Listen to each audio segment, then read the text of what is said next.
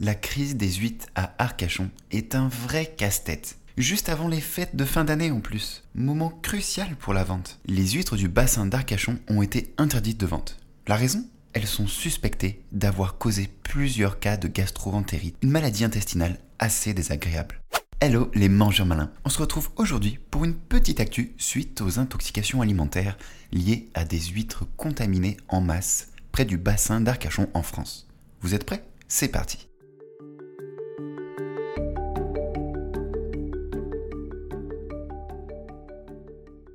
Le coupable identifié est le norovirus. Le norovirus est un virus souvent confondu du rhinovirus. Bien qu'il soit très différent, il est connu principalement pour causer des gastroentérites, c'est-à-dire des inflammations de l'estomac et des intestins. Voici 5 points clés rapides à savoir sur lui. Les symptômes typiques du norovirus comprennent des nausées, des vomissements, de la diarrhée et des crampes d'estomac. Les gens peuvent également ressentir de la fièvre, des maux têtes et des douleurs corporelles. Il est extrêmement contagieux, se transmet facilement par contact direct avec une personne infectée, par contact avec des surfaces contaminées ou par la consommation d'aliments ou d'eau contaminée. Au niveau de sa durée d'infection, les symptômes apparaissent généralement entre les 14 à 48 heures après l'exposition virus et durent généralement de 1 à 3 jours. Par rapport au traitement, il n'existe pas de traitement spécifique pour les infections au norovirus, mais le traitement généraliste se concentre sur le soulagement des symptômes et la prévention de la déshydratation, surtout chez les jeunes enfants, les personnes âgées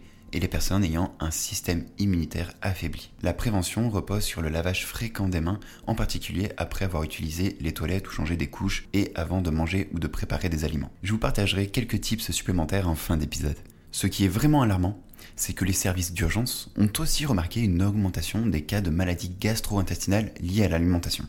La préfecture a donc décidé de jouer la carte de la prudence, soit l'interdiction de la vente des huîtres et appelle aux consommateurs pour qu'ils ne consomment pas les huîtres déjà achetées et les rapportent au point de vente. Pour les producteurs, c'est une période noire ils voient s'envoler une part importante de leur revenu annuel, potentiellement jusqu'à 30%. Ils se sentent aussi victimes de la pollution et espèrent sans surprise une indemnisation. Cet incident soulève des questions plus larges sur la gestion des eaux et l'impact environnemental sur l'industrie ostréicole, car la contamination des huîtres par le norovirus est assez particulière. Il ne se trouve pas naturellement dans l'eau de mer. Les ostréiculteurs pensent que le problème vient des réseaux d'assainissement. Après de fortes pluies, les eaux usées et pluviales ont débordé, se mélangeant et contaminant les eaux où les huîtres sont élevées.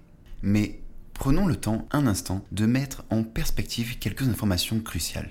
Les produits de la mer ont une densité nutritionnelle très intéressante même supérieure à la viande. Seulement, depuis que les mers et les océans sont devenus les égouts de l'humanité, les effets néfastes de la pollution, des pesticides, etc., inclus dans les produits de la mer, ont dépassé les effets bénéfiques. Autrement dit, la balance bénéfice-risque ne donne plus le même résultat.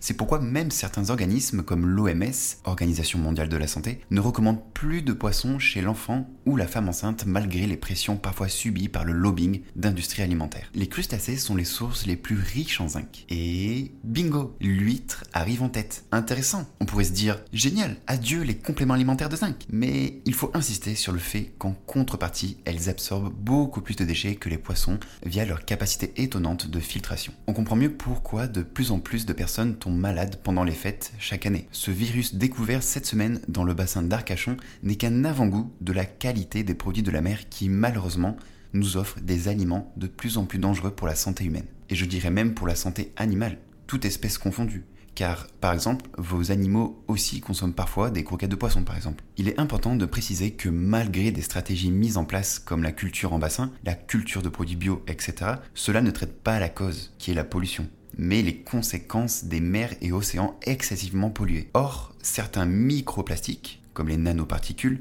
peuvent passer à travers des filtres. Certains filtres, peu efficaces et ou mal entretenus, font l'effet inverse et peuvent vous rendre malade. C'est pour ça qu'il est important de respecter la date indiquée sur vos filtrations d'eau potable.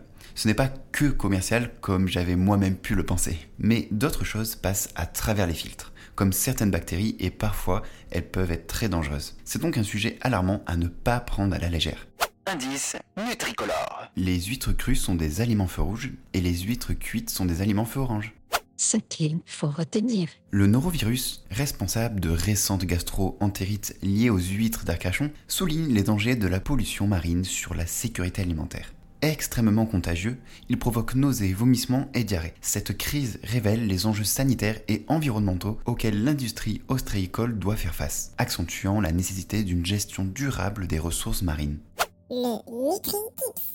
Booster votre système immunitaire.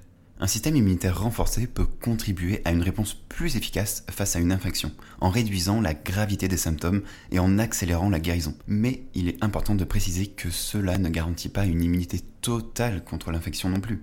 Les poissons ne filtrent pas autant que les huîtres ou d'autres crustacés, mais peuvent engendrer de la bioaccumulation, c'est-à-dire accumuler les déchets de chaque poisson qu'il aura lui-même consommé. L'intérêt est donc de sélectionner du mieux que possible les produits de la mer au plus bas de la chaîne alimentaire, soit favoriser les algues et les petits poissons comme les sardines, les anchois, les maquereaux, et éviter les plus gros tels que le thon ou le requin.